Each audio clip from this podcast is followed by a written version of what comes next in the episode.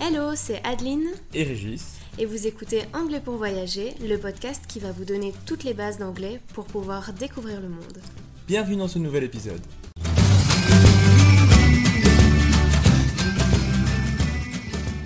Bonjour et bienvenue dans ce nouvel épisode. Aujourd'hui, on voulait te parler un peu de la fête de Noël et voir quelques mots de vocabulaire liés aux fêtes de fin d'année. C'est parti. Avant de célébrer Noël, les gens décorent leur maison avec des décorations. Decorations. Decorations. avec des bougies, Candles. Candles. une couronne de Noël sur la porte d'entrée, Wreath. Wreath. des rennes, Reindeers. Reindeers. des bonhommes de neige, Snowmen. Snowmen. ou parfois même des elfes, Elves. Elves. évidemment le sapin, The Christmas tree. The Christmas tree. avec des lumières, With lights. With lights. des boules de Noël, Christmas bubbles. Christmas bubbles. et enfin des guirlandes. Tinsels. Tinsels. Certaines personnes décorent également la cheminée, The chimney. The chimney. par laquelle le Père Noël va descendre. Le Père, le Père Noël se dit Father Christmas. Father Christmas. Pour les Anglais. Pour les Américains, on dira plutôt Santa ou encore Santa Claus. Sur cette cheminée, on y accroche des chaussettes appelées Stockings. Stockings. dans lesquelles on y place parfois euh, des cadeaux, Gifts. Gifts.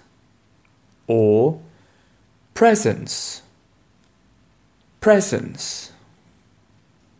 On décore également avec du hou Holly. Holly. et du gui, Mistletoe.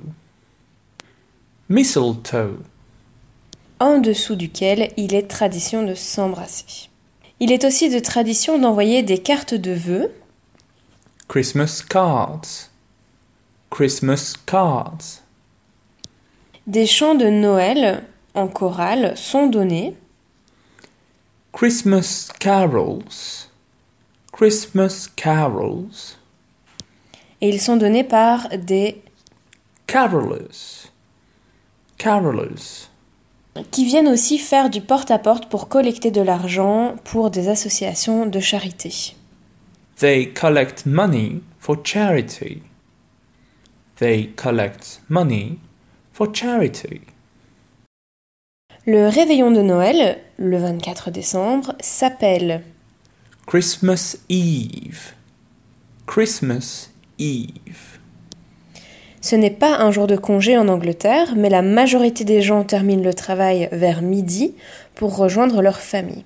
Généralement, les parents placent les cadeaux sous le sapin et les enfants se réveillent tôt le lendemain pour les ouvrir et prendre ensuite le repas de Noël. Christmas dinner. Christmas dinner. Le repas traditionnel est composé d'une dinde, Roast turkey. Roast turkey. avec des pommes de terre et des légumes, Roast potatoes and vegetables. Roast potatoes and vegetables. et le tout suivi par le Christmas pudding. Christmas pudding. Mais attention, celui-ci n'a rien à voir avec le pudding. C'est un gâteau qui est cuit à la vapeur avec des fruits secs, des noix et généralement fait avec de la graisse de rognon de bœuf. Mmh, ça a l'air délicieux. Il est d'apparence sombre, voire noir, conséquence de l'utilisation de sucre brun et de mélasse noire dans la plupart des recettes et de sa longue cuisson. Le mélange peut être humidifié avec du jus d'agrumes, du cognac ou d'autres alcools. Pour rendre ça encore meilleur. Hum, j'ai hâte d'en manger. En Angleterre, le 26 décembre est un jour férié appelé Boxing Day. Boxing Day, pendant lequel se passent beaucoup d'événements sportifs. Le terme Boxing Day vient de l'époque où les serviteurs recevaient des petits cadeaux appelés boxes de leurs employeurs. Et en cette fin d'épisode, nous vous souhaitons évidemment un très joyeux Noël. We wish you a Merry Christmas. Si tu veux en apprendre encore plus et plus rapidement, n'oublie pas que tu peux suivre notre formation Apprendre l'anglais pour voyager en une semaine. Le lien se trouve en description de l'épisode. Merci d'avoir écouté cet épisode. Afin de recevoir cette mini-leçon par écrit, inscris-toi à notre newsletter. Abonne-toi au podcast pour ne rien manquer et rejoins-nous sur Instagram. Tous les liens se trouvent dans la description de cet épisode. À la semaine prochaine. Bye.